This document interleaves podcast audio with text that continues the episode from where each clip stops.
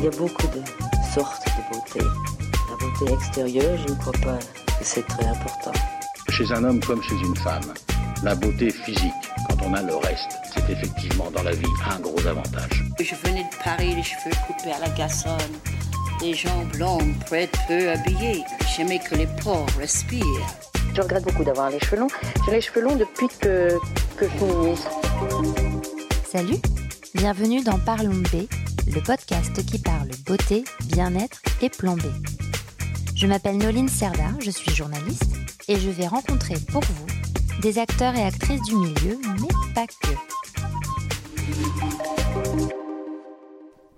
Après avoir découvert l'histoire de la maison Mustela et sa vision, voici le deuxième épisode qui porte sur ses actions et engagements concrets. Jean-Paul Berthomé et Sophie Robert-Velu sont toujours les deux intervenants de cet échange, mais cette fois, c'est au tour de Sophie d'aller plus en profondeur sur les questions d'éco-responsabilité. Ensemble, on a parlé de l'avenir, des choix cruciaux à prendre pour devenir une entreprise vertueuse et de fresques du climat. Bonne écoute Deuxième épisode avec Sophie. Bonjour Sophie. Bonjour. Et Jean-Paul. Bonjour Jean-Paul. Bonjour. Bon, cette fois, je vous appelle Jean-Paul. Très bien.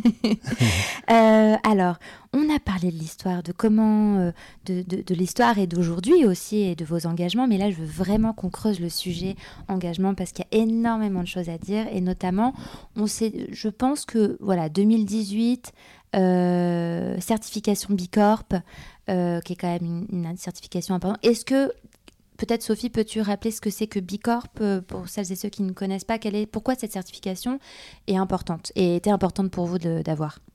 Ah bah, ça, sur pourquoi c'était important de l'avoir, euh, Jean-Paul peut-être s'exprimera, parce que moi je suis arrivée en 2019. Juste effectivement un petit point de définition. Bicorp, c'est une euh, euh, société qui crée une certification avec un référentiel. Il y a 200 questions sur lesquelles on est évalué et qui vont regarder comment une entreprise se positionne sur ces 200 points-là de responsabilité pour avoir un impact positif sur la société. Donc c'est environnemental, c'est social, c'est économique. Euh, on va autant regarder, euh, par exemple, les écarts de salaire entre le plus euh, grassement payé de l'entreprise et le plus bas salaire. On va regarder comment notre entreprise va promouvoir une consommation responsable. On va regarder évidemment notre impact sur les limites planétaires, etc. C'est très très très large. Et pourquoi est-ce qu'on l'a fait à l'époque Bien, en fait, il faut bien comprendre que quand on parle RSE, développement durable et tout, c'est, c'est une, c'est- on est très bavard en fait. On Mm. n'arrête pas à expliquer tout ce que c'est, etc. Et moi, j'ai l'impression quand même que les gens se sont un peu perdus. Ils se disent qu'est-ce que c'est que ces trucs, ces logos, etc. Et euh, un des, des éléments très positifs de Bicorp, c'est que euh, c'est pas nous qui le disons, c'est un organisme certificateur qui Mm. vient euh, démontrer notre euh, niveau d'engagement en fait. Alors bien sûr, il faut un peu rentrer dans le détail, mais donc c'est et c'est je crois un des éléments fondamentaux de, crédibilité pour une entreprise, c'est quand les autres le disent et pas vous. Aujourd'hui, ce qu'on dit sur nos produits, etc. On nous écoute attentivement, enfin, plus ou moins attentivement, on nous croit plus ou moins. L'important, c'est les autres. Oui. Donc, euh, c'est un élément qui, est- qui a beaucoup joué dans le, le- le choix de, de, de, de, de- de s'engager dans le mouvement Bicorp. C'est aussi un mouvement international. D'accord. Euh, donc, il y a 4000 entreprises dans le monde. Euh, et euh, Sophie parlait de 200 questions. C'est donc c'est tous les c'est c'est renouvelé tous les deux ans et tous les deux ans les 200 questions changent. C'est-à-dire que s'il ne suffit pas de répondre à chaque fois la même chose. Donc il y a une euh, exigence tous les deux ans qui monte. Voilà. Donc c'est hyper euh, euh, hyper exigeant et euh, ça permet de. Alors c'est ouvert, c'est-à-dire que le questionnaire est ouvert à toutes les entreprises qui le souhaitent. Après, il faut, il faut pouvoir être certifié, atteindre un certain niveau, en l'occurrence 80 points, pour être euh, dit Bicorp. Et juste. Oui, il y a quand même des critères à remplir Ah oui, oui. et, et j'imagine qu'ils sont quand même très. euh, Enfin, Bicorp est, est reconnu pour ça, d'être une un, logo, enfin une certification très stricte. très Euh, strict et très et en fait universel en fait Euh, Ouais. multifactoriel disons plutôt multifactoriel c'est-à-dire qu'on va vous interroger sur la manière dont vous gouvernez au sens de la gouvernance euh, comment sont nommés les membres du conseil, euh, quelle est la composition du conseil, euh, quelle est la, La part d'hommes et de femmes. comment, comment sont organisés vos financements. Enfin, on rentre dans, tous les- dans tous les schémas. Donc il y a beaucoup d'entreprises qui se disent, bon, on va y arriver, on va y arriver. Et puis sur certains aspects, en gros, il faut être transparent. Si vous n'êtes pas transparent, vous n'êtes pas Bicorp. Ça, c'est Mhm. au moins une base.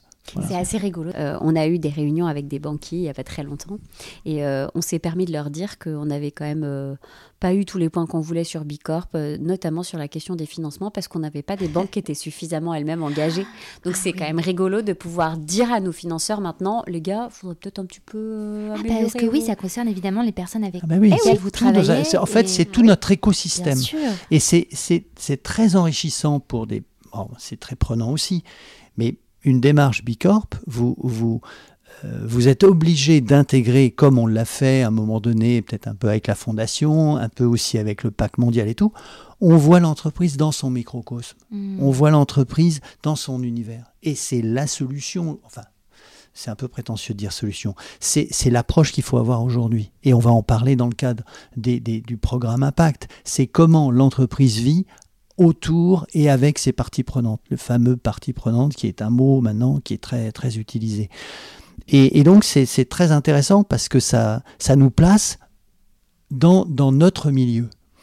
Et donc il n'y a aucune... euh, et, et ça démontre bien le, le- le côté euh, euh, engagement de l'entreprise parce que il- il- et là on est tout à fait pas seulement dans la croissance l'un par rapport à l'autre, mais c'est la prospérité dans un microcosme, dans un environnement. Comment tu fais euh, Voilà. grandir tes consommateurs? Comment tu fais, euh, tu améliores la vie de tes fournisseurs?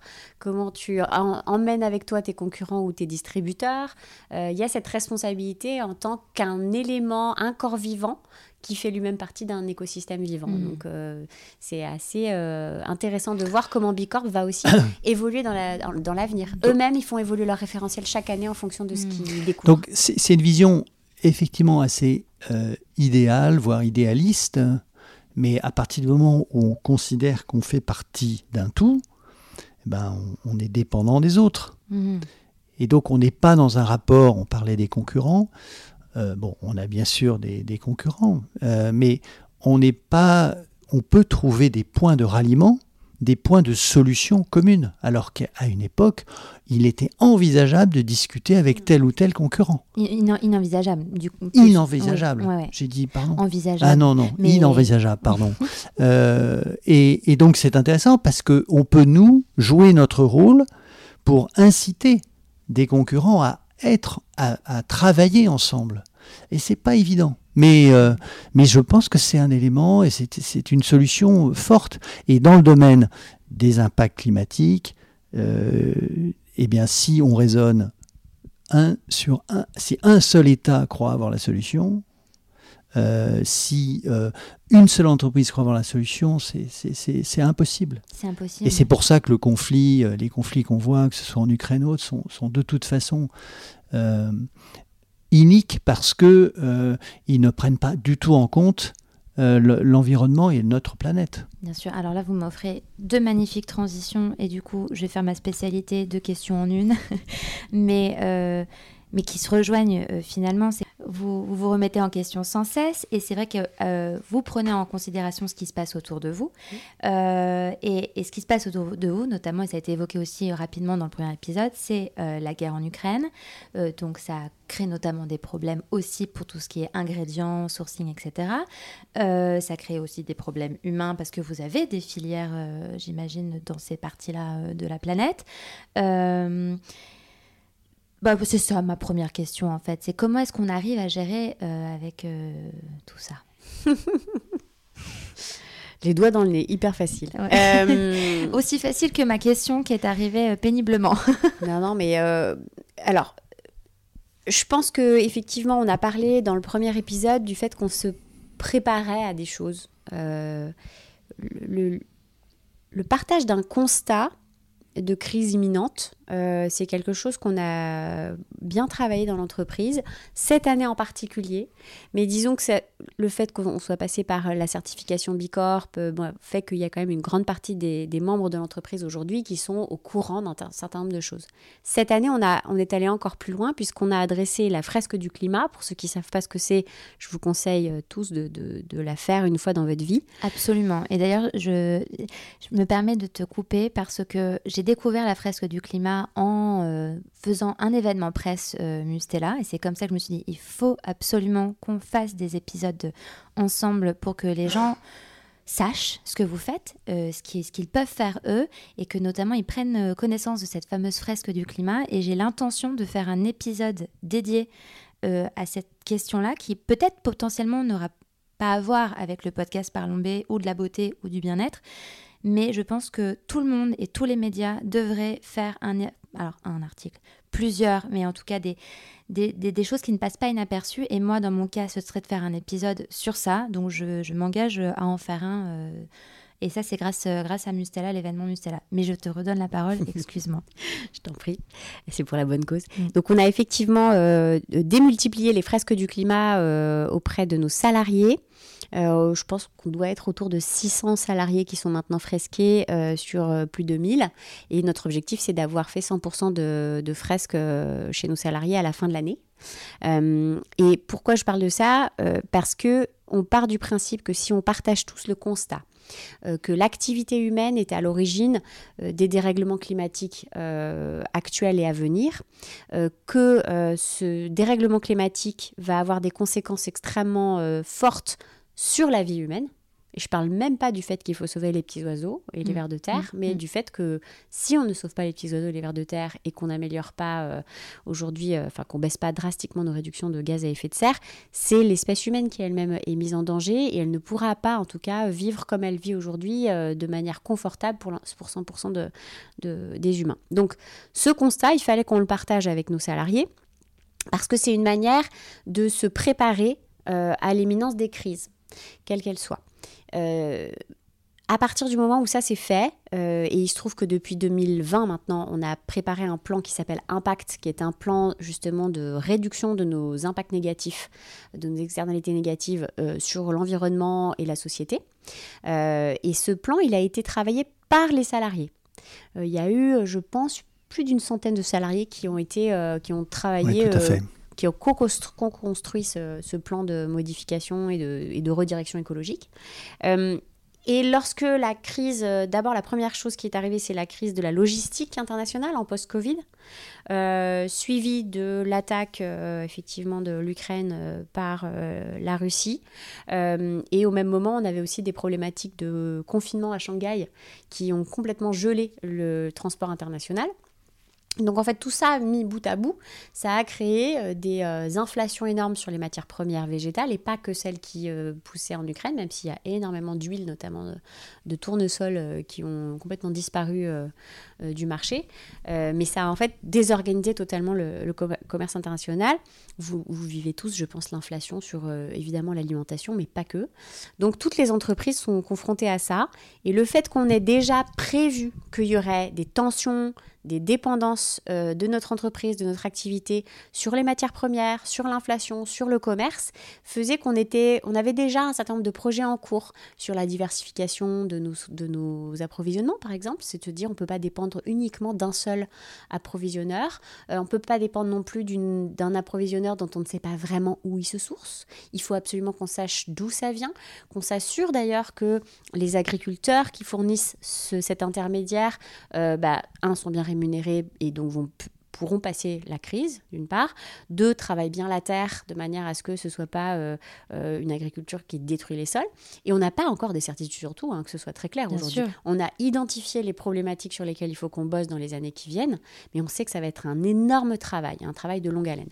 Donc, on vit la crise mal, comme tout le monde, mais on n'est pas tellement surpris qu'elle advienne et on, avait déjà un certain nombre de pistes sur ce qu'il fallait faire pour s'y préparer. Donc on va dire qu'on a été un petit peu moins surpris peut-être que d'autres et qu'on a cette capacité aussi à se dire on ne peut pas demander aux équipes de travailler comme d'habitude, de délivrer exactement les mêmes niveaux euh, et de profitabilité et de charges et de résultats, parce qu'on sait que c'est très complexe et que c'est souvent des causes externes.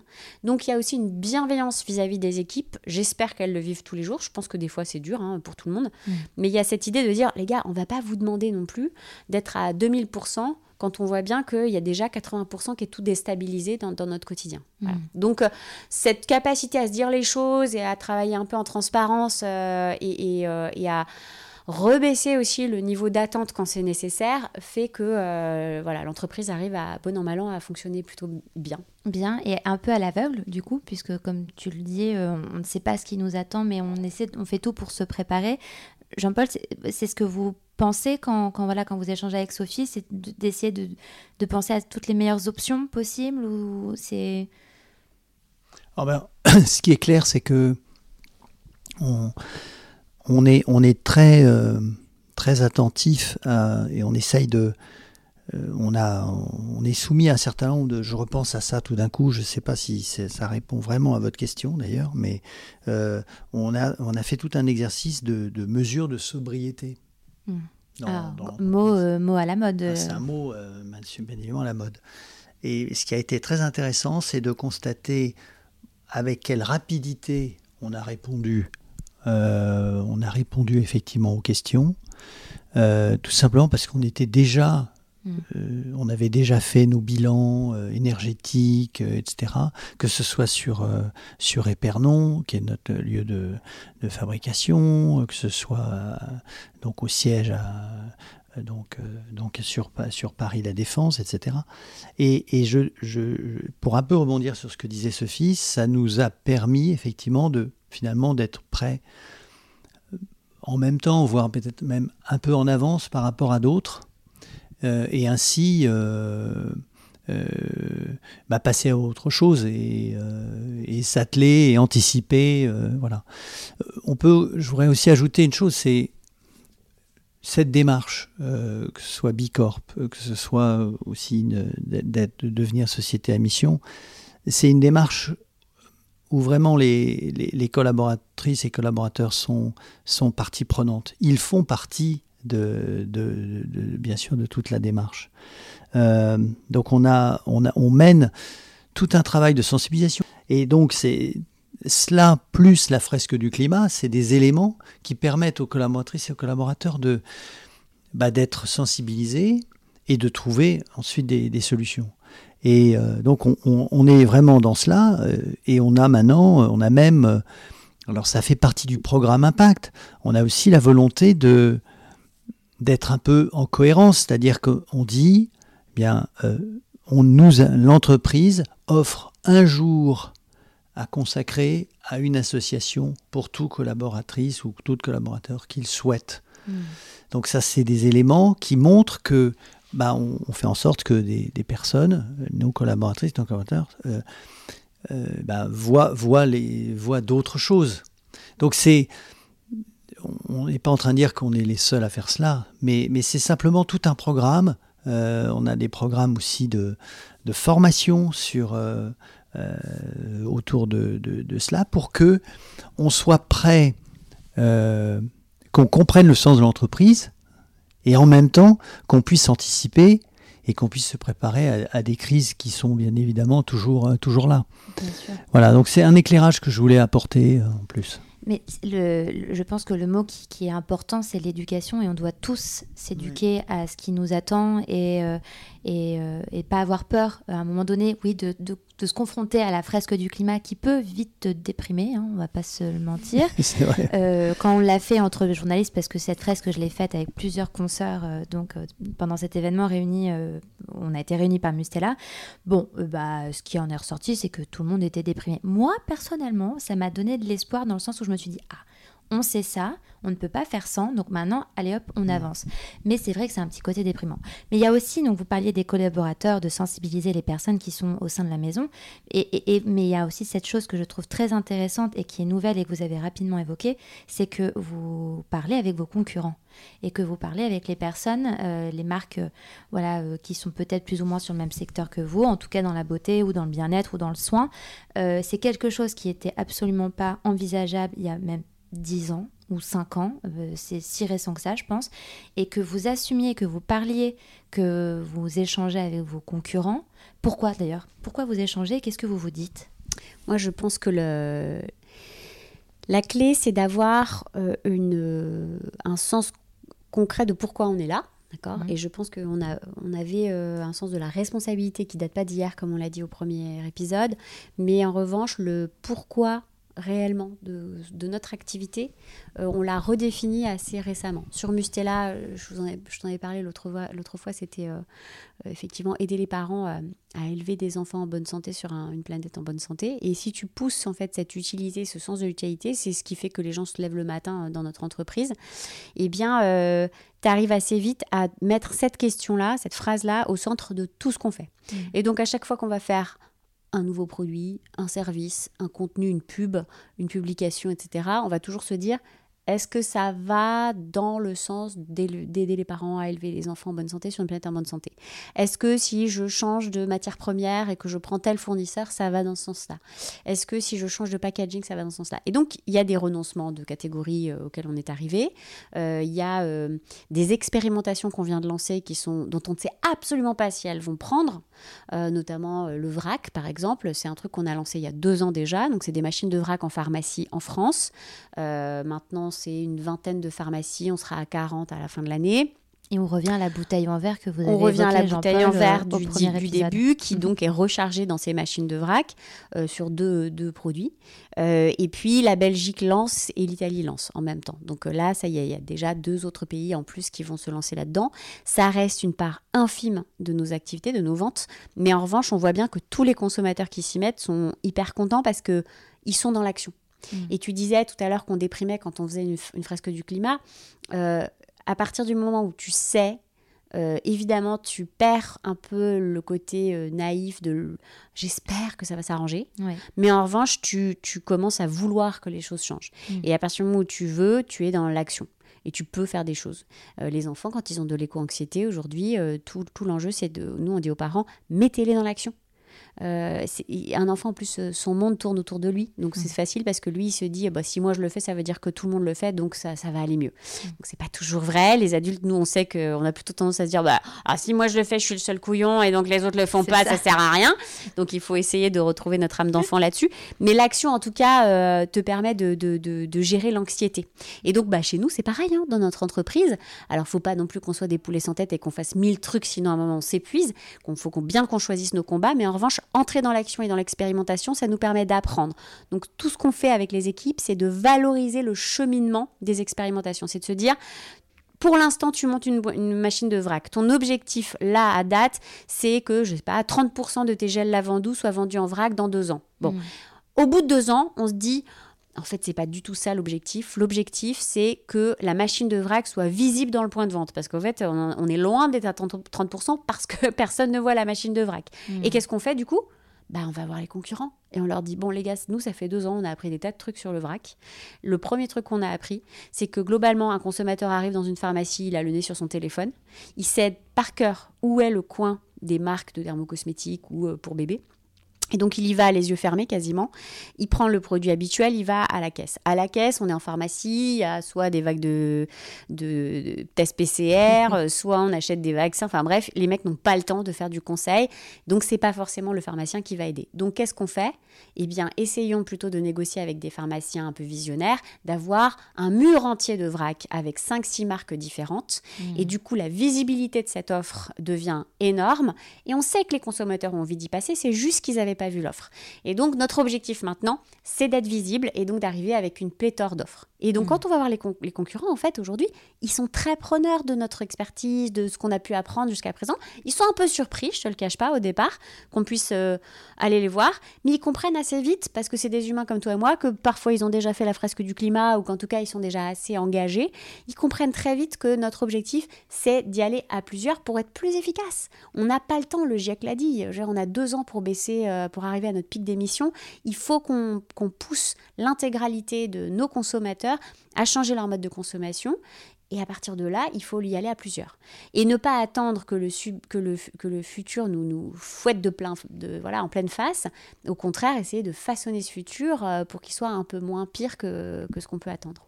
Alors, tu as parlé du vrac, et il y a un autre exemple très concret que j'ai envie qu'on évoque rapidement, c'est euh, les lingettes bébés. Hmm Alors, euh, lingettes bébés, vous êtes parmi les premiers ou les premiers à avoir créé euh, cet outil qui a quand même aidé et euh, solutionner Non, peut-être pas. Je pense pas qu'on est les premiers. À mon Donc, avis, ça doit être des plutôt des Américains qui ont dû lancer le truc au départ. Donc, mais vos Euh, premières lingettes bébés étaient en 90. Ouais. Ça, et et, euh, ouais. ce qui est sûr, c'est qu'on est leader du marché, euh, ou en tout cas, on est parmi le- les trois euh, leaders du marché en Europe. Donc, c'est un énorme, euh, une énorme catégorie. Énorme catégorie qui a aidé énormément de femmes et qui accompagne encore énormément de femmes, de familles, de parents. Euh, mais il me semble que vous avez, et ça fait partie de l'un de vos, de- l'une de vos ventes les plus importantes. Oui. Euh, et que vous avez l'intention de- d'y remédier. Oui, alors le, le- ce qu'il faut savoir sur les lingettes, c'est que les lingettes, euh, pendant encore jusqu'à l'année dernière, une grosse partie des lingettes du marché étaient fabriquées d'un mélange de coton euh, ou de cellulose et de plastique. Mm.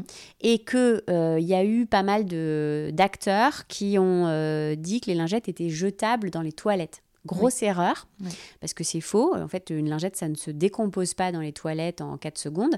Et donc, premier problème des lingettes, ça bouche l'intégralité des canalisations dans tous les pays où les gens utilisent des lingettes. Donc, ça peut être les lingettes de change, ça peut être les lingettes de démaquillage, ça peut être les lingettes aussi ménagères, tu sais que les gens Ouais. utilisent pour euh, nettoyer les, les- les surfaces. Donc, jeter les lingettes déjà dans les canalisations, c'est, euh, ça a un coût pour la société qui est phénoménal. Ensuite, deuxième problème, comme la lingette justement ne se décompose pas, elle va être souvent stockée euh, dans des décharges et elle va provoquer, à cause de sa décomposition euh, très lente et aussi des, jus qui y a à l'intérieur, enfin de l'imprégnation, de l'eutrophisation des sols, c'est-à-dire en gros une pollution des sols qui va euh, souvent détruire le vivant, détruire tous les organismes vivants à l'intérieur du sol, donc les vers de terre, etc. Si ça arrive dans, dans l'eau, carrément, ça va détruire les milieux marins ou, ou fluviaux, etc. Donc, oui, c'est dégueulasse. Le- la catégorie des lingettes n'est pas bonne pour l'environnement, elle ne le sera jamais euh, telle qu'elle est travaillée aujourd'hui. Donc, première chose qu'on a voulu faire, euh, ça a été de travailler sur deux offres de lingettes. Une offre de lingettes lavable. Donc là, en fait, bah, on réinvente le gant de toilette. hein. Genre, Mm. euh, donc moi, j'ai eu tendance à dire aux équipes, mais vous voulez pas plutôt qu'on dise aux gens d'utiliser des gants de toilette? Euh, Oui, mais c'est moins doux, etc. Bon, donc on a mis sur le marché des lingettes lavables qui sont effectivement très douces. Et l'idée, c'est de dire aux gens, utilisez le plus possible les lingettes lavables.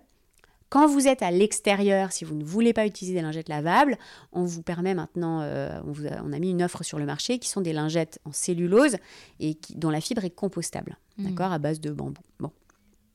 Ça reste pour moi un intermédiaire avant un arrêt de cette catégorie. Pourquoi?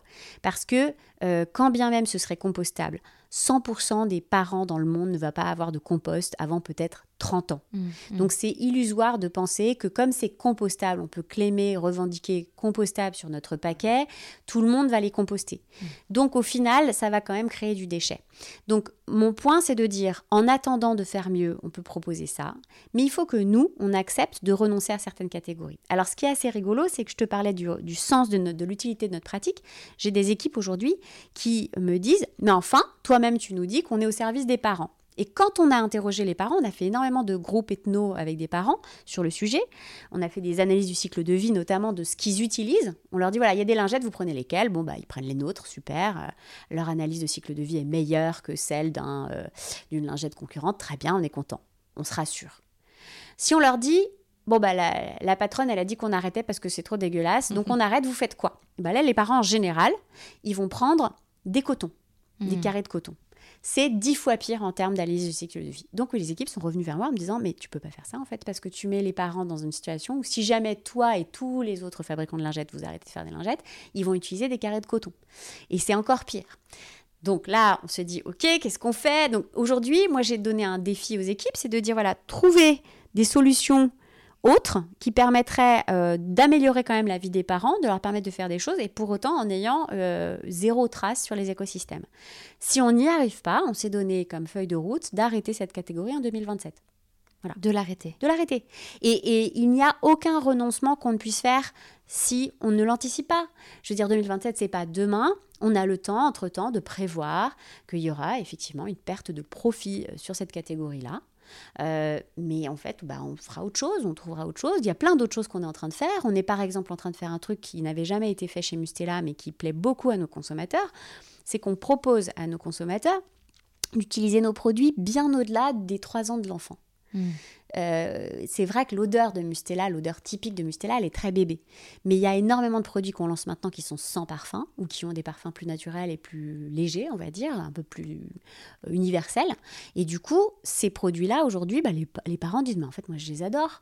On a fait le baume universel à l'avocat, par exemple, que je t'avais fait tester. C'est un produit qui est sans parfum, qui peut être utilisé sur un décolleté euh, de femmes préménopausées comme moi, qui va être utilisé chez un enfant quand il a un bobo. Tout le monde peut l'utiliser. Oui, des produits multifonctions. Multi-usages, exactement. Et donc, il y a des tas de nouvelles catégories sur lesquelles nous, on estime qu'on a beaucoup de légitimité. Les parents ont plutôt envie de continuer. Ils se disent, bah, tant qu'à faire, je vois pas pourquoi j'aurais 25 produits dans la salle de bain. Je vais en avoir 3-4. Si c'est Mustela, c'est bien. Si c'est autre et on chose. à la sobriété, la notion de sobriété. C'est de la sobriété. Et donc, bah, je peux, on peut continuer à être prospère sans les lingettes. Donc c'est possible de renoncer. ces renoncements-là, je pense que dans toutes les entreprises qui nous entourent et avec qui on parle, c'est toujours un truc qui impressionne vachement. Bah Mais en fait, je pense que ça, c'est un... Tu me dis comment on fait En fait, il suffit de le faire, de le prévoir, et après on regarde, on fait les comptes, quoi. Mais, là, je regarde les comptes et on dit... là, je regarde Jean-Paul, c'est-à-dire que quand on a une Sophie qui vient nous voir et qui nous dit bon, bah, si on trouve pas de solution, Jean-Paul, on arrête en fait. Donc là, qu'est-ce qu'on répond C'est pas tout de suite, c'est en 2027. Et, euh, et, moi, je pense que c'est le, le, sens de l'histoire. Hmm. Euh, on n'est pas. Faire... Ah, clair, c'est clair. Est-ce que c'est un mot sacrifice, le mot sacrifice euh, Des choix, en tout cas. Bah, on fait un choix. On fait un choix, mais de toute façon, une entreprise ou une marque ou, un individu doit faire des choix. Donc, c'est pas. Non, moi, c'est pas. Je, je, pense que ce que je trouve intéressant dans toute cette démarche, c'est c'est le chemin qu'on guide, qu'on donne. Euh, c'est un chemin de remise en question, c'est un chemin euh, de responsabilité avec euh, la capacité, parce que dans des moments comme ça, on a intérêt à trouver d'autres choses. Hein. Mmh. Bah et, voilà, et, on les a, ces autres choses. Donc je, suis... mais c'est pas, pour moi, c'est pas le sens d'une marque de faire des lingettes. C'est quoi la différence entre telle lingette et telle autre? L'odeur, c'est mmh. tout. Mmh. Le matériau, c'est quasiment la même chose. Enfin, me semble-t-il. Hein. Donc c'est pas ça là-dessus, c'est pas là-dessus que une marque doit doit agir. Alors si c'est le côté pratique, mais euh, on peut trouver d'autres d'autres choses. Après, euh, c'est un choix. Moi, je pense que à terme, euh, ne pas avoir de, de lingettes, c'est il y a beaucoup de marques qui n'ont pas de lingettes. Bien sûr. voilà. Après, elles ont d'autres choses. Donc je, je, trouve que c'est un choix courageux, et ce que je trouve intéressant, c'est que c'est une démarche qu'on fait de concert. Euh, on peut trouver peut-être trouver des solutions avec d'autres euh, d'autres acteurs du domaine. Hmm. Euh, et c'est pas alors on va pas faire du vrac de lingettes, mais on peut trouver, on peut trouver. En tout cas, on est plus intelligent à plusieurs et on peut trouver des solutions. Les renoncements, de toute façon, dans une société telle qu'elle s'annonce, euh, tout le monde va devoir en faire. Mhm.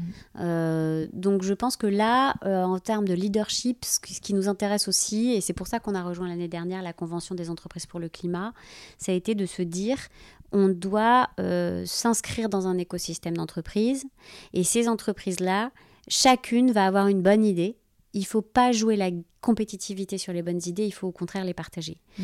Et donc aujourd'hui, ce que je trouve intéressant, c'est que je suis beaucoup contactée par d'autres boîtes qui me disent mais comment tu fais pour renoncer aux lingettes, à une catégorie? Je dis mais en fait, on pivote simplement notre business model. On va regarder euh, là où euh, si on arrête ça, bon bah concrètement, on le chiffre. C'est combien en moins sur notre euh, compte de résultat Bon bah c'est tant. Ok donc bah, maintenant il va falloir euh, le compenser. Comment on le compense? Bah, En fait, ah bah non, mais ça tombe bien parce qu'on s'est mis à faire des, produits solaires qui marchent bien, parce qu'ils sont d'ailleurs plus clean que les autres, ils sont d'ailleurs bien moins profitables que la plupart de la mmh. concurrence, mmh. sauf que comme on n'en faisait pas avant et qu'on apporte un vrai plus sur le marché, bon bah là, oui, il y a des gens qui s'y mettent. Donc si tu veux, je, pars du principe que si tu es guidé par ton utilité, la valeur que tu apportes à la société, euh, il y a finalement euh, des renoncements qui paraissent simples. En revanche, si tu te dis, je veux toujours un peu plus, si tu fais de la couche sur la couche sur la couche, c'est là où c'est difficile. Mm. Mais si en revanche tu te dis, bah non, ça va, en fait, Jean-Paul, vous gagnez tant à la fin de l'année, bah, ça vous va ou ça vous va pas? Oui, bon, bah, ça va. Oui, bien sûr. Mais, mais, mais mon- point, c'est de dire que souvent on dit, ah oui, mais alors que, que dit l'actionnaire, justement? Mais l'actionnaire, en fait, euh, ce qu'il veut, c'est que l'entreprise soit pérenne, que euh, d'une année sur l'autre, on n'arrive pas à- avec des déséquilibres qui nous permettraient pas, par exemple, d'assurer le niveau d'inflation pour les masses salariales. Parce que je veux dire, aujourd'hui, le coût de la Mhm. vie augmente, donc il faut quand même qu'on puisse accompagner nos collaborateurs. Donc bien sûr que ça, c'est des données économiques sur lesquelles on ne peut pas se permettre euh, de, de jouer avec le feu. Mais dans la mesure où on est en capacité de faire ça, de continuer à assurer notre indépendance, c'est ça nos, limites. On se fixe ces limites-là. C'est pas des limites de X% de croissance systématique obligatoire. Mm, Et ce fameux mot qui revient et qui peut-être me permet de, de- poser cette question sur qu'est-ce qu'une entreprise régénérative? Parce que c'est ce que vous aimeriez. Là, vous ne l'êtes pas pour Ah le non, moment. non. Et d'ailleurs, c'est quasi. enfin, pour aujourd'hui, avec ce qu'on a. on n'est pas sûr que ça existe encore. On n'est pas sûr que ça existe encore, mais c'est- c'est ce sur quoi vous tendez, euh, vers quoi, pardon, vous tendez. Euh, qu'est-ce que qu'est-ce que c'est? Qu'est-ce que ça veut dire que entreprise régénérative et pourquoi est-ce que c'est si dur de l'être? Une entreprise régénératrice euh, ou régénérative, tout est autorisé. D'accord, hein, ok, très bien. ce qu'on veut. C'est une entreprise dont la- le modèle économique et l'activité non seulement ne va pas avoir d'impact négatif sur les écosystèmes et la société, mais va aider à les réparer. Pourquoi on parle de réparation ou de régénération? Parce qu'on sait qu'aujourd'hui, euh, les limites planétaires qui ont déjà été franchies, ça n'est pas que le climat. Le climat, c'est une des limites planétaires franchies qui va faire qu'il y a une accélération du réchauffement climatique et qui va faire qu'il y aura de la désertification, etc. Mais il y a aussi la chute de la biodiversité, donc une extinction de masse du vivant euh, qu'on est en train de vivre, qui va beaucoup, beaucoup plus vite que toutes les extinctions de masse qui ont eu lieu avant, les dinosaures, etc. Et donc qui ne permet pas finalement aux êtres vivants actuels de s'adapter. La troisième limite planétaire qu'on a franchie cette année, c'est la pollution, c'est-à-dire le fait de faire entrer à l'intérieur de- des écosystèmes euh, de notre planète des entrants qui ne disparaissent pas, à savoir le plastique. Il neige du plastique sur le Mont Blanc maintenant, il y a du plastique dans l'eau, il y a du plastique dans notre corps, et en fait on sait que le- l'entité plastique n'est pas une entité qui se désagrège, ou alors peut-être qu'elle met 1000 ans, mais comme on a inventé le plastique il y a moins de 1000 ans, on ne sait pas en combien de temps Mm, elle se mm, désagrège. Donc toutes ces limites planétaires-là font que les sols vont devenir de plus en plus arides, euh, ils seront de moins en moins vivants, euh, et, les écosystèmes vont se dégrader.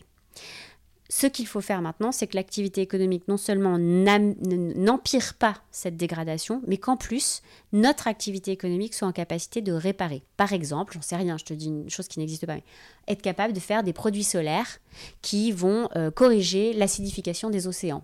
Bah, quand tu te baignes, ah bah ça améliorerait et ce serait plus acide. Bon, on ne sait pas faire pour l'instant.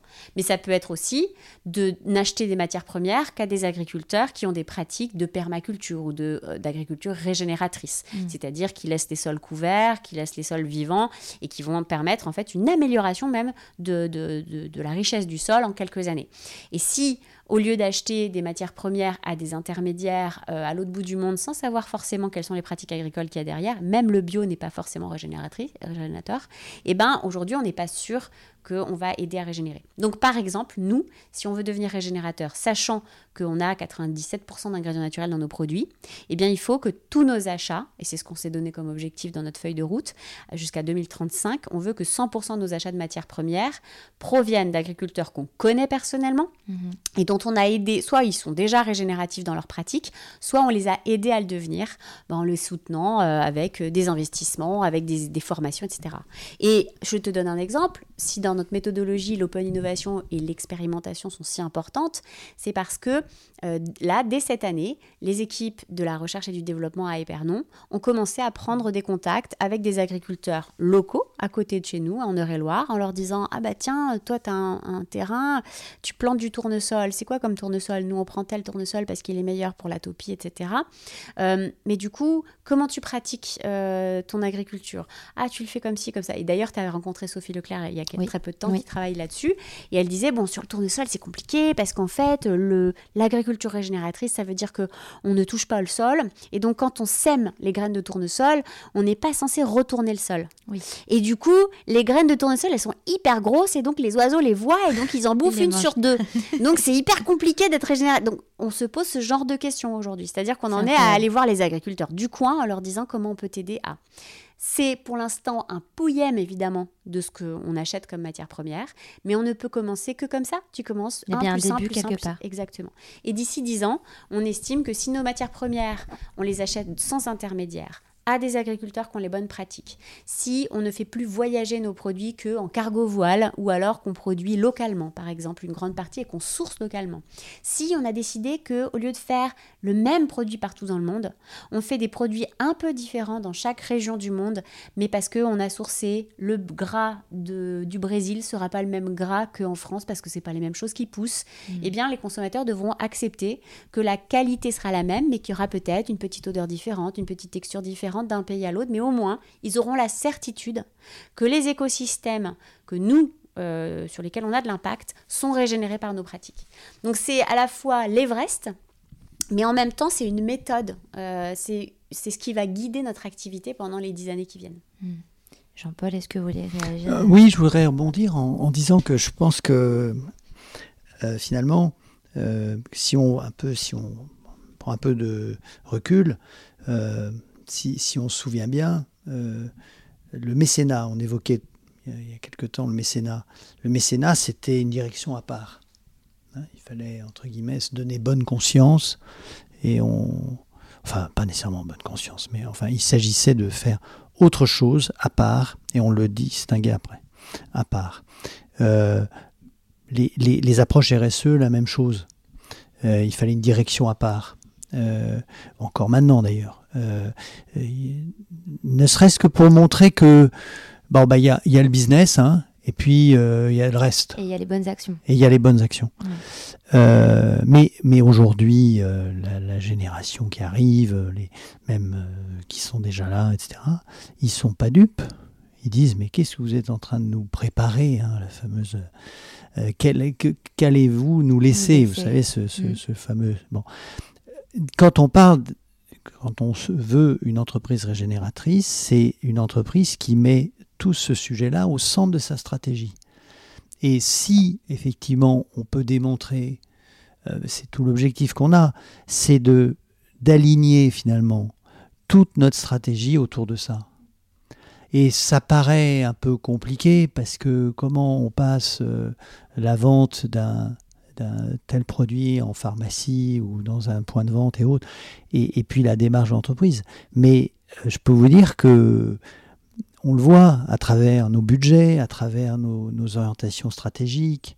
euh, on, tient absolument à ce que ça rentre et que ce soit le moteur même de la stratégie. Donc à tel point que, euh, idéalement, euh, on ne devrait plus avoir de direction euh, RSE Open Innovation à terme. Mm. Pour moi, elle est totalement. bah, ça, c'est pas très sympa pour la personne qui en charge ça, parce que c'est. Mais, mais si vous voulez, dans la Mais Elle-même symbolique. pourrait le dire. Mais voilà. Mais dans la symbolique, Mm. de toute façon, on est complètement embringué. Donc, euh, donc là, je, je, je, je regardais, quand on se dit qu'on veut réduire de 90% nos émissions de gaz à effet de serre entre 2019 et 2050. Je ne sais pas si vous imaginez, pour nous, long, 2050, on commence à réfléchir. Mais c'est colossal. Bon, mais si on ne commence pas à s'y préparer, à travailler dessus, en sachant qu'il reste les 10%, ceux qui sont Mm, un petit mm. peu connaisseurs du sujet, ils se disent alors qu'est-ce que vous allez faire avec les 10% évidemment? Donc là, on va, on va viser euh, non pas de la compensation pure et simple, parce que c'est trop facile, enfin bon, je ne vais pas commencer à développer le truc, mais c'est vrai que c'est, c'est, c'est interpellant.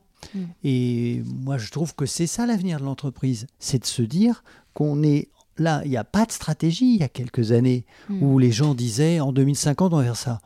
On nous regardait, on nous disait alors qu'aujourd'hui vous parlez climat, vous parlez gaz à effet de serre et vous parlez 2050, Ouais. les gens se disent ah oui ils ont raison d'y penser parce que quand on voit ce qu'on n'a pas fait jusqu'à maintenant et, et donc vous, vous, vous gagnez en, en prise de conscience Mm. et du coup en, en émission Mm. euh, sans jeu de mots euh, avec les autres en fait et, et- et vous rassemblez plus et vous vous fédérez plus obligatoirement. Vous, vous, parlez de 2050, qui est en effet une date clé pour absolument euh, tout le monde, mais l'idée c'est quand même de faire quand même un peu avant, ça c'est sûr. Ah ben, on commence tout de suite. On ouais. commence tout de suite, mais je crois que vous, vous êtes même donné 2030 déjà comme gros objectif. Nous, on s'est donné comme objectif avec 200 autres Bicorp euh, d'être en neutralité carbone pour Mustela. Les 90%, c'est sur l'ensemble de l'entreprise. D'accord. Voilà, et toutes les activités. Euh, après, ce qu'il faut avoir aussi en tête, c'est qu'on ne peut pas travailler uniquement la limite planétaire du climat. Mm.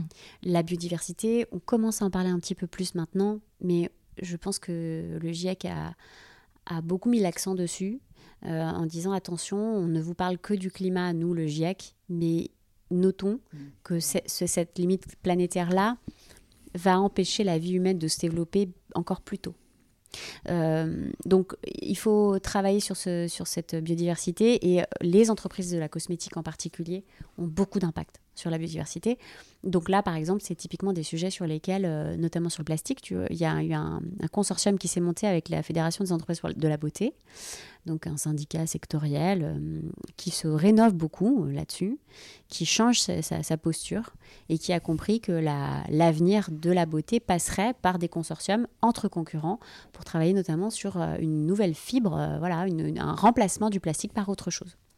Et là, c'est assez récent de voir que des concurrents, même des très gros concurrents, acceptent de travailler avec euh, les autres sur des sujets et acceptent que l'innovation euh, pro-biodiversité ou pro-climate change n'est plus un sujet de compétitivité. C'est un sujet de survie et on est absolument obligatoirement euh, en train de le faire tous ensemble. Est-ce qu'il y a d'autres points sur lesquels vous travaillez que vous aimeriez évoquer? On, en a parlé de certains quand même. On a parlé mais- du vrac, effectivement. euh, au- en par- Le vrac, c'est une idée qu'on a. Mais euh, pour baisser le taux de plastique, il faut réfléchir aussi à, à changer euh, drastiquement la- les modes de consommation. Donc tout notre enjeu, c'est aussi d'encourager euh, les parents, euh, les familles à, à se mettre au solide, euh, à euh, diminuer le nombre de produits dans la salle de bain. Mm. Euh, et euh, il y a aussi un sujet de temps sous la douche. Donc euh, il y, a- il y a tout un travail de communication. Donc ce qu'on s'est donné comme objectif, et là pour le coup ça va être très rapide, c'est dès l'année prochaine, c'est que euh, la majeure partie de nos investissements, je ne veux pas te dire de chiffres parce que je ne les ai pas là, mais on les a sur le site, euh, tout est public. La majeure partie de nos investissements, ils doivent aller maintenant sur l'encouragement à, à des modes de consommation plus vertueux. Mhm. Donc c'est être capable de, de se dire, bah, je ne vais pas investir sur un produit euh, euh, s'il n'est pas une amélioration du cycle de vie des produits d'avant. Mm. Je n'investirai en publicité que sur des produits dont j'estime qu'ils améliorent l'impact.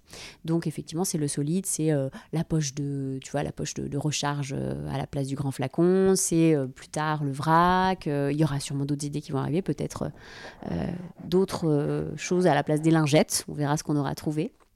Donc il y a ce- ce- cette modalité-là. Et ensuite, il y a un troisième et dernier élément pour moi qui est important, c'est euh, les services, les contenus euh, et l'empowerment des parents. Oui. Et donc c'est tout un sujet où on a demandé à nos filiales, on a 14 filiales en plus de la France, euh, toutes les filiales à partir de l'année dernière ont commencé à faire un travail d'écoute des besoins des parents autour d'eux. Parce que là, pour le coup, ils sont assez différents d'un pays à l'autre. Mhm. Je donne un exemple. En Pologne, par exemple, la filiale polonaise a réfléchi au fait que en Pologne, il y a quand même un- une problématique de droit, de droit humain qui s'exerce. Oui. Et les parents ne sont pas informés de leurs droits suffisamment, notamment de leurs droits euh, à la maternité. Euh, le droit à la protection de la mère euh, versus l'enfant, parce que tu sais que le moment de l'accouchement, c'est le moment le plus périlleux de la vie d'une femme. hein. Mm, mm, mm. Euh, et il y a eu des femmes qui sont mortes en couche parce que elles avaient eu de la maltraitance au moment de l'accouchement. Donc les Polonais ont dit bah, nous, notre boulot, ça va être de travailler avec des ONG en droit humain pour informer les parents de leurs droits, de ce qu'ils ont le droit d'imposer quand ils sont à la maternité, à l'hôpital, etc. Euh, aux États-Unis, l'équipe euh, américaine, elle va travailler sur le retour à l'emploi des femmes après une maternité. Parce que la plupart des, enfin une grosse partie des femmes américaines euh, perdent en employabilité, euh, elles retrouvent pas de boulot ou à des seuils de, de salaire beaucoup plus bas. Donc il y a un vrai problème aujourd'hui de paupérisation des mères aux États-Unis. Donc ils vont travailler là-dessus. Mm. Euh, en France, nous, depuis le Covid, on a réalisé qu'il y avait eu énormément de- d'augmentation des violences euh, familiales envers les enfants, mais aussi envers euh, certains membres de la famille. Donc, on va travailler avec Enfance et Partage, qui est une association, sur la, comment on les aide. Alors, ça va être, on va leur donner des sous pour qu'ils puissent faire leur euh, travail mieux, mais on va aussi leur donner de la visibilité. Il y a des numéros verts qui existent, etc. On va travailler aussi sur comment on peut faire passer plus de messages au sein des écoles, dans, des, dans un ancrage plus local, plus territorial, sur euh, comment faire remonter les violences familiales, comment éduquer les parents qui parfois en fait pètent des câbles parce que euh, ils sont pas au courant, parce mm. qu'ils sont dans la misère, parce qu'ils ont des problématiques de charge mentale. C'est pas euh, voilà, il y, a parfois des moyens d'éviter en fait que ça parte euh, mm. en violence.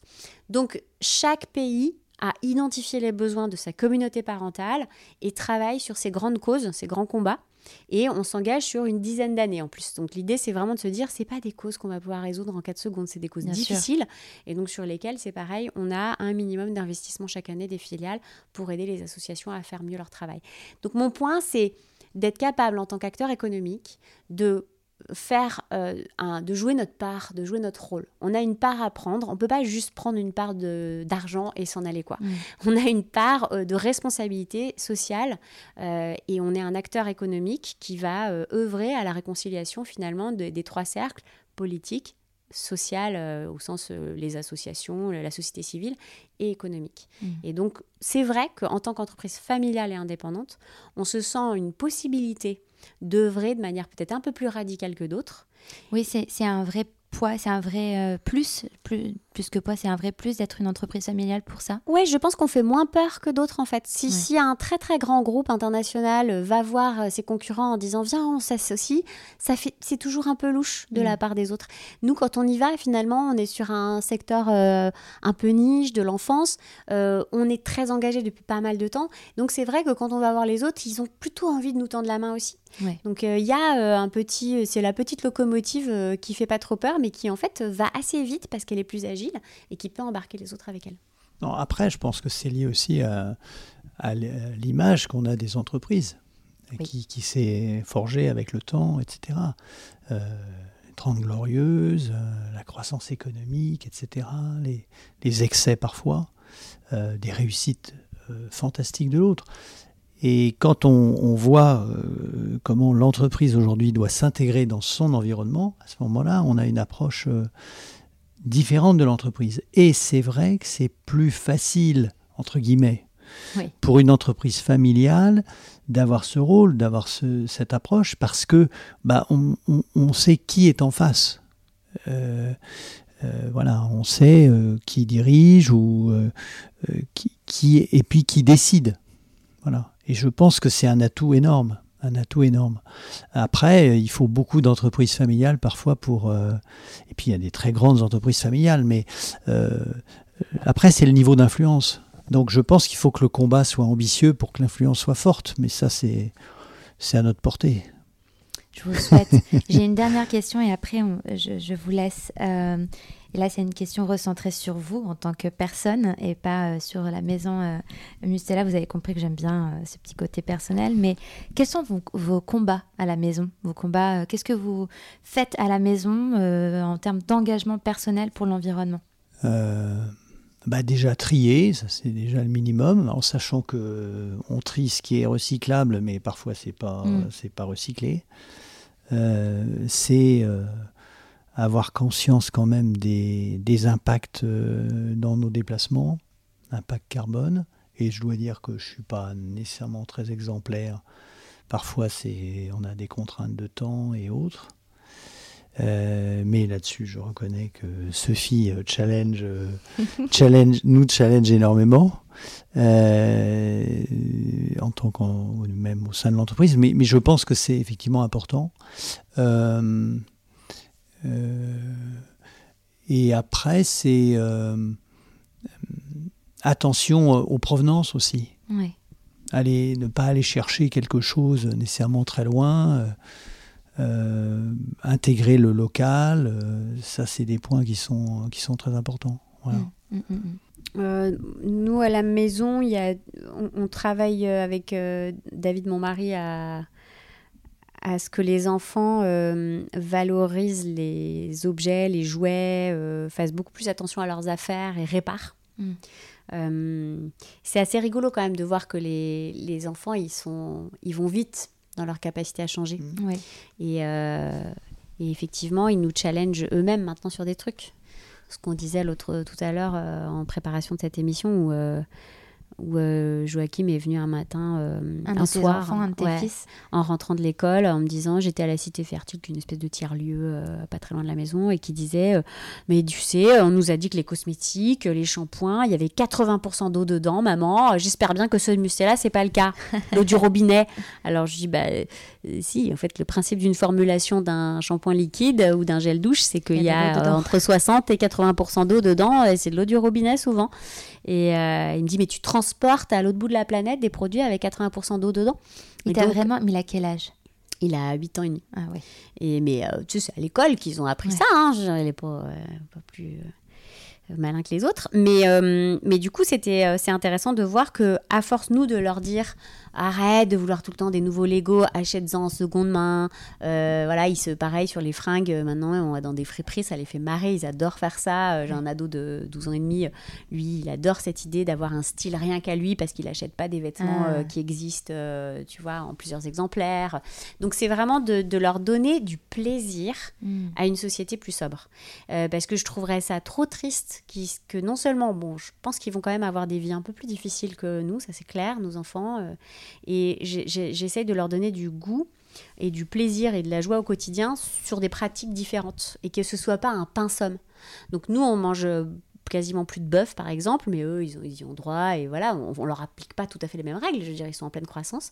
Mais sur certains autres trucs, en revanche, euh, on leur dit mais attends, c'est cool euh, de réparer ton truc. De...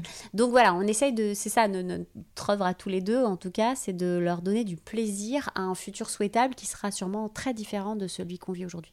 Et, on va terminer là-dessus. Je trouve ça très intéressant, mais en effet, euh, pendant la, quand on a fait la fresque du climat, l'idée de la personne qui nous a fait cette fresque n'était absolument pas de nous inquiéter, de nous faire peur. Et dès qu'on avait des questions, il savait très bien y répondre euh, avec des réponses d'ailleurs très simples, euh, mais très rassurantes. Et, et, de, et son, son, son mot final était en fait faites ce que vous pouvez, arrêtez de vous culpabiliser, et puis euh, y- trouvez-y du plaisir et trouvez-y voilà quelque chose. Enfin, euh, pas que ce soit euh, uniquement un objectif de sauver la planète, parce que de toute manière, nous tout seuls, on peut pas sauver la planète, mais de faire des choses pour soi et d'y trouver du plaisir. Et je trouve que c'est euh, essentiel. Par contre, en tant que chef d'entreprise, on a une responsabilité par rapport à la question que vous posez. Parce que oh, il y a le volet personnel, c'était Bien le sûr. sens de votre question. Mais au plan professionnel, on voit les choses autrement. Et alors, on les Parce qu'on a, bien évidemment, par rapport à tout ce qu'on fait, Oui. euh, on, on essaye d'agir aussi. Voilà. Et euh, c'est une si chance. c'est une chance. Ouais, même si la culpabilité, c'est pas forcément la, la, la meilleure le, solution. c'est pas le levier. Mais oui, être conscient quand même de nos- notre impact négatif, faut, enfin, faut pas se bercer d'illusions, je pense. Mm. Sur un individu, en revanche, tu as raison sur un truc, c'est qu'on on ne peut pas, on n'aura pas la capacité euh, de mouvoir réellement tout le monde, toute l'humanité, si on n'est pas capable de proposer des récits qui font envie. Et donc, c'est aussi au boulot, le boulot des artistes, le boulot de tout le monde. Euh, et c'est pour ça que des fois, je suis pas très contente quand j'entends les footballeurs qui se foutent de la gueule du truc, parce qu'en fait, il faut qu'ils comprennent l'importance qu'ils ont, eux. Ouais. Les médias, c'est pareil. C'est aussi pour ça qu'on a organisé cette fresque avec vous. C'est que les journalistes euh, ont une importance folle dans le fait de donner du plaisir et de faire envie, en fait, avec un futur qui, ouais, ok, il y aura peut-être pas euh, des nouveaux produits ou des nouveaux vêtements toutes les semaines, mais en fait, il y aura quand même des choses, il y aura des choses nouvelles, mais pas neuves, quoi. Ouais. C'est ça qu'il faut qu'on arrive à, à mettre en place. Eh ben, je pense qu'on peut terminer là-dessus. Merci Très bien. à tous les Merci. deux. Merci. beaucoup. Merci. Cet épisode a été réalisé en collaboration avec Mustela. Merci à eux pour leur confiance. N'hésitez pas à aller faire un tour sur le compte Instagram Parlons B Podcast, parce que la beauté ici, ça s'écoute, mais ça se contemple surtout.